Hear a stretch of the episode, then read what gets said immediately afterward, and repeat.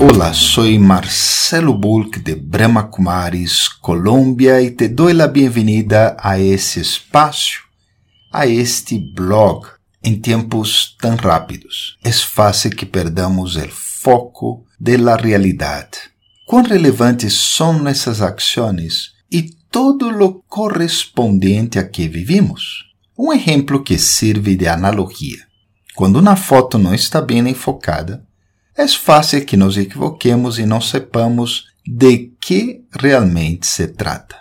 Isso incluso pode levar a que tomemos decisões equivocadas. Se queres um exemplo mais claro, además de la foto, al ver algo en el piso, en la oscuridad, podemos suponer que sea una serpiente nos assustamos de algo que com iluminação é simplesmente uma soga. Há soluções em nossas vidas que parecem assustadoras ou úteis, negativas ou relevantes. Todo depende de quanta luz haja, é decir, quanta compreensão tengamos. Pensa por um momento sobre quantas coisas haces que, se não las hicieras, não haria diferença alguma. Ou talvez tu vida incluso melhoraria. Como ler um periódico, assistir a um episódio na série, comprar aquele dulce que te gusta tanto, hablar dos horas com tu melhor amigo, melhor amiga, mientras que com tus hijos conversas uns meros 10 minutos e uma lista de etc. Para ajudar a enfocar e reenfocar nossa vida, quero explicar quatro conceitos que estão relacionados com esta relevância e funcionam como uma espécie de matriz, ok? Primeiro conceito, aquele que é útil em termos de atividades, palavras, incluso pensamentos, sentimentos e emoções. Útil significa algo eh, útil, ou seja, que pode ser utilizado. Quizás seja buena, quizás seja malo, pero em termos de relevância não basta que pueda ser utilizado, pois para que consideres algo como sendo útil, necessitas reconhecer os benefícios que vêm tanto para ti como para outros. O segundo conceito é algo diretamente oposto, lo inútil. Algo que podemos compreender em las diferentes formas de expressar algo. Uma atividade inútil é a que não dá benefício a mediano ou largo prazo, aunque entregue algum benefício imediato, já que de lo contrário não larias. Exemplos importantes são a preocupação e comer algo que mais tarde te hará dano. Depois, palavras inúteis são as que não aportam nada a outras pessoas ou a ti como las que expressamos através de los chismes ou quando emitimos nossa opinião sobre algo que não entendemos nada.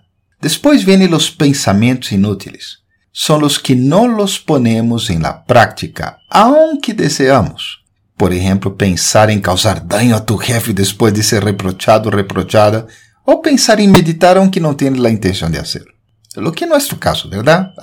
Eu sei, a ti te gusta meditar. Los sentimentos inúteis são os que restringimos em nossa mente, não los encarcelamos e não permitimos ser expressados. Por exemplo, queremos pedir-lhe perdão a alguém ou recuperar um grande amigo, amiga, pero não lo hacemos. Estes sentimentos se podem converter incluso em algo tóxico com o tempo, assim que muito cuidado com isso. Las emoções inúteis são as que não levam a nada, aunque las expressemos. Es la rabia contra este conductor que hizo algo terrible o el llanto al ver una bonita escena de película. Hay un efecto negativo que tenemos que cuidar y es el hecho de que la mente interpreta que, bueno, algo se hizo. Así, la rabia contra el conductor puede impedirte conversar con tu pareja com quem estás enojada. O el llanto provocado por la película não permitirá que enfrentes essa tristecita que está aí em tu coração. Com relação ao terceiro conceito, passamos a outro eixo desta matriz humana, a lo que é importante ou relevante. É um tema subjetivo, pois o que é importante para uma pessoa não serve para outra. Lo que pode ser relevante em um momento da vida se torna irrelevante meia hora depois. Pero é parte da clave para realmente enfocar-se e recuperar um sentido de que se está vivendo uma vida plena. São atividades ou palavras que causam impacto na vida personal ou influem positivamente em outros. São aqueles pensamentos que provocam cambios, sentimentos que sanam, emoções construtivas como as que surgem com o perdão. E o último conceito, e a segunda parte de essa clave para tornar algo relevante, não é o oposto do anterior.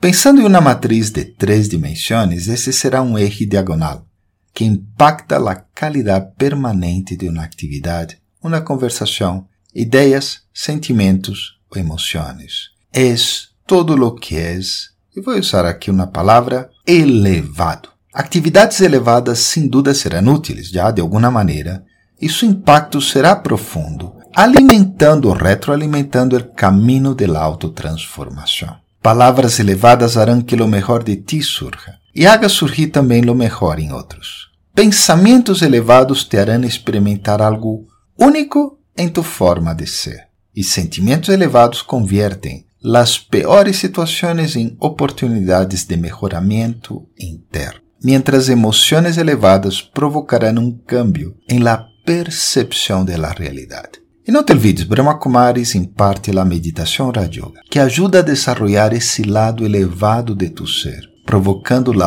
autotransformação que eu sei também queres e queres muito. Ok? Muitíssimas graças por acompanhar-nos. Sigue leyendo, escuchando, vendo todo o que há em este blog e ajuda a divulgar também. Hasta luego, entonces. Que estés muy bien.